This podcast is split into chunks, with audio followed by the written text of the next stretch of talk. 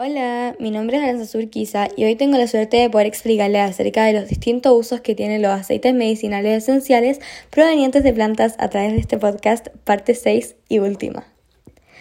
La planta epagrofito es una efectiva hierba antiinflamatoria aconsejada para el tratamiento del dolor articular y la artritis. Como precaución, el epagrofito puede provocar irritación gástrica en organismos sensibles y no se debe tomar en caso de gastritis, úlcera, gastroduodenal o colon irritable. Su modo adecuado de uso sería en tintura o cápsulas.